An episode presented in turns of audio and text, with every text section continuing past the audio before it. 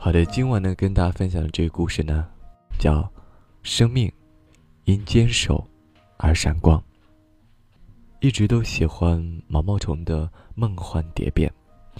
多年以前，我就用一个毛毛虫如何渡过一条大河的问题，考过不少的学生，只为喜欢那个变成蝴蝶的答案。这天，当我在纪录片中看到了这样的一种蝶变时，简单的欢喜，变成肃然的敬畏。那是一种生活在北极的小毛毛虫，丑陋的躯体上黄色绒毛密布。春天一到，它立即出动啃食。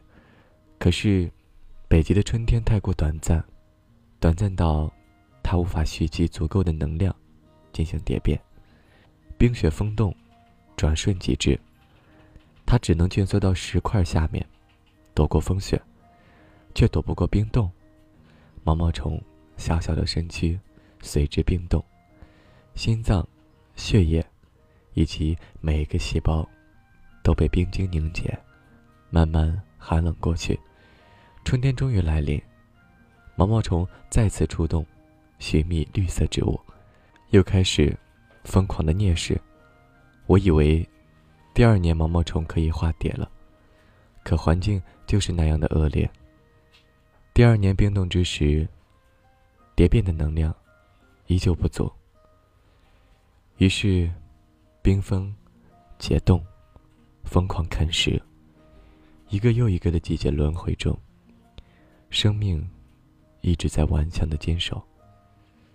在我都要快绝望的第十四年，毛毛虫终于节俭化蝶。一个生命轮回的周期。终于实现。从地面蠕动的毛虫，到天空翩跹的蝴蝶，十四年冰冻轮回的苦难，只为飞舞蓝天、传承生命的那一刻。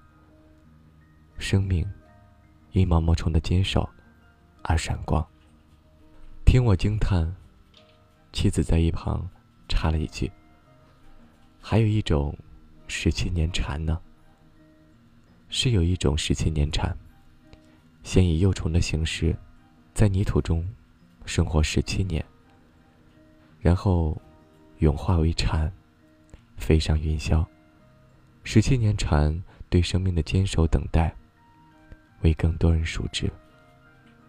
十七年的黑暗隐忍，换来一飞冲天、一鸣惊人的转变。虽然这种蝉飞舞的生命极为短暂。但苦难之后的华丽蜕变，早已把“坚守”一词诠释的淋漓尽致。生命因十七年蝉的坚守而闪光。突然想到那种草。如果说前面的两种生命对未来的坚守还有期限，苦难之后就可以抵达轮回的圆满。可还有一种坚守，纯粹是绝望的坚守。与无尽的等待。非洲撒哈拉大沙漠中的小草，名叫不死草。球状枯干的外表，一眼望去，绝不会把它和绿色与生命联系到一起。当沙漠中的降雨偶然到来，在雨水的滋润下，立即疯长。当雨过天晴，暴烈的阳光把它晒干，缩成一团。从此，开始随风飘荡，无依无靠。北极的毛毛虫有石块躲避，十七年的蝉有泥土隐身，这草的命运，却只能完全交给风来主宰。飘到哪里，就等在哪里，等一阵奇迹般的雨，等一个不能实现的梦，在撒哈拉的某个地域。等雨，也许等一年，也许等十年、八年，也许一等就是几个世纪。这样的等待，于人来说是绝望的等待，于草是不能承受的生命之重。